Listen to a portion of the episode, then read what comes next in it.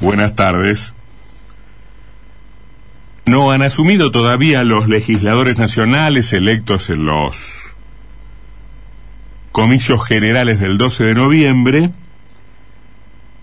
y sin embargo los sectores políticos nos entregan ya noticias que hablan a su turno o sucesivamente de la crisis de representación y también de la disgregación del sistema político. O sea, la coyuntura nos habla del proceso. Los hechos de la coyuntura vienen a confirmar, por si hacía falta, la existencia de al menos dos serios problemas de la política nacional.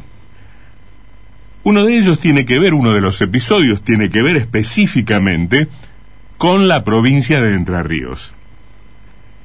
Enrique Tomás Cresto, electo como legislador por el Frente de Todos, acaba de confirmar que no va a asumir como diputado nacional.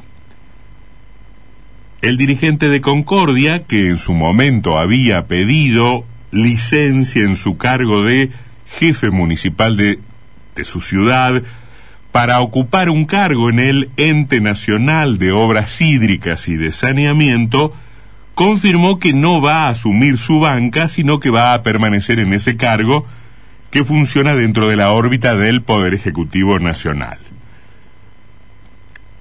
Eso quiere decir, entre otras cosas, que se va a convertir en legislador nacional por el corrimiento correspondiente quien ocupaba el tercer lugar en la lista del Frente de Todos, el joven Tomás Ledesma, uno de los referentes en Entre Ríos de la agrupación La Cámpora, que orienta Máximo Kirchner.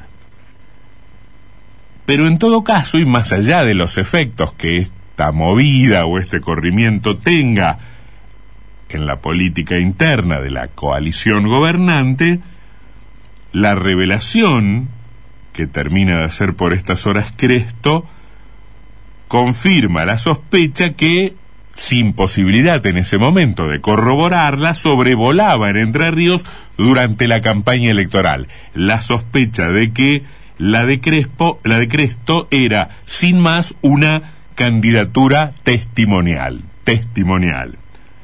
Eh, que era una candidatura que en todo caso serviría para posicionarlo mejor al propio Cresto, o eventualmente para dejarlo fuera de carrera o con menos chances, en la disputa dentro del espacio oficialista por la candidatura a gobernador de la provincia de Entre Ríos en el año 2023.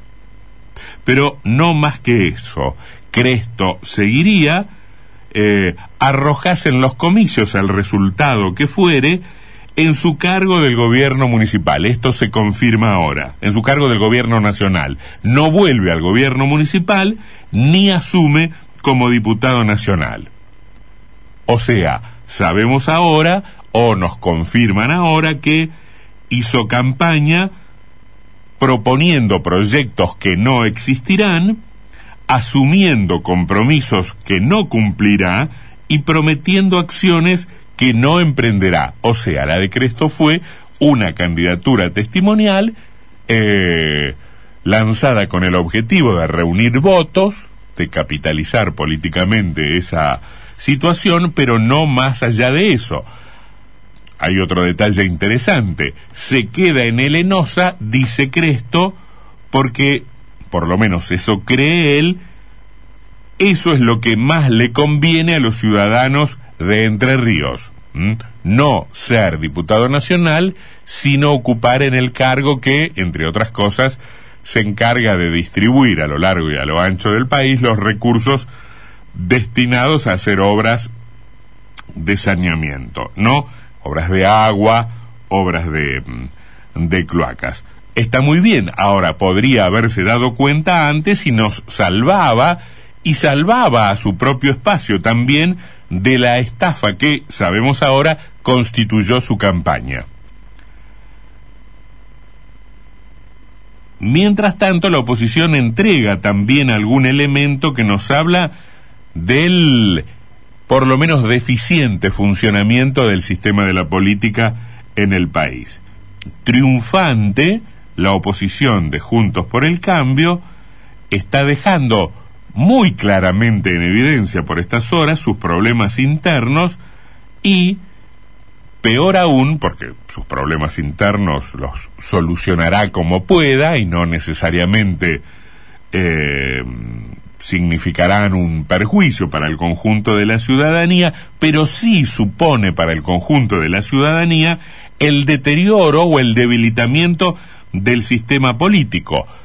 Porque, a ver, lo que entregan las nuevas relaciones de fuerza, la victoria de la oposición y dentro de la oposición, em, eh, eh, el fortalecimiento de algunos y el debilitamiento de otros, no no, no generan un proceso virtuoso que a la oposición le permitan soldar aún más su unidad, sellar aún más su unidad, sino que, por el contrario, acentúan la disgregación o en todo caso el proceso de dispersión. El sistema político de la Argentina sufre desde hace varios años ya un muy marcado proceso de dispersión. En los años 80 y hasta en los 90 existían en la, en la Argentina dos grandes partidos políticos que tenían funcionamientos más o menos democráticos hacia su interior, que disputaban sus candidaturas allí adentro y que después se exponían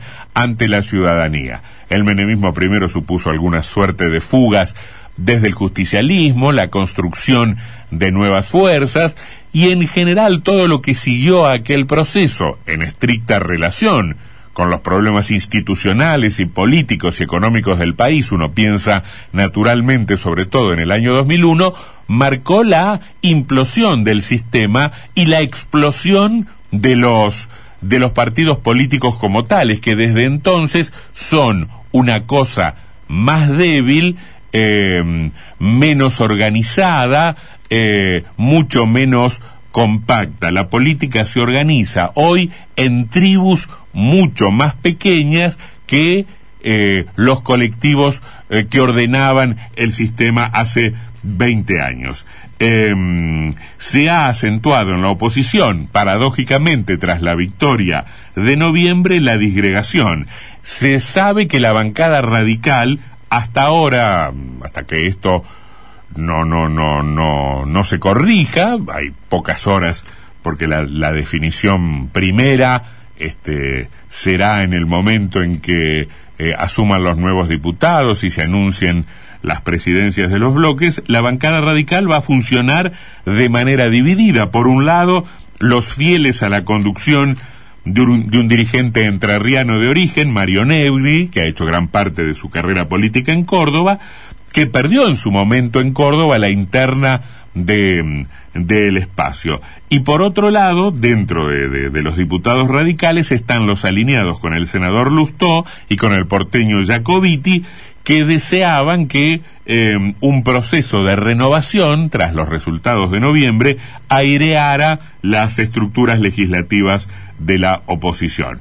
Pues no, según parece, el bloque radical va a funcionar dividido. Ahora, el detalle más interesante no es esto en sí mismo, sino el que nos entrega una mirada un poco más, un, poco más panorámica de lo que ocurre en la oposición y en el Parlamento.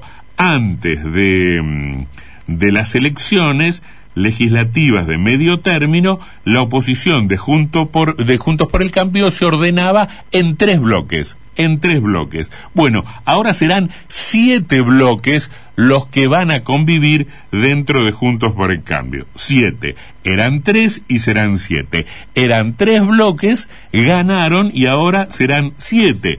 Cosa que solo puede ser entendida en medio de la hoguera de vanidades en que se ha convertido la política y en la explosión también de una gran cantidad de ambiciones y en la necesidad de posicionarse, cosa que es bastante frecuente también en la política argentina, lamentablemente cosa muy frecuente. Pero en todo caso, independientemente de lo que eso signifique para la oposición como tal, expresa también la debilidad de los partidos políticos, la debilidad de las estructuras con que se organiza eh, los partidos. Los partidos, ya lo sabíamos, son cada vez más débiles, ahora son más débiles en proporción las líneas internas de esos partidos políticos.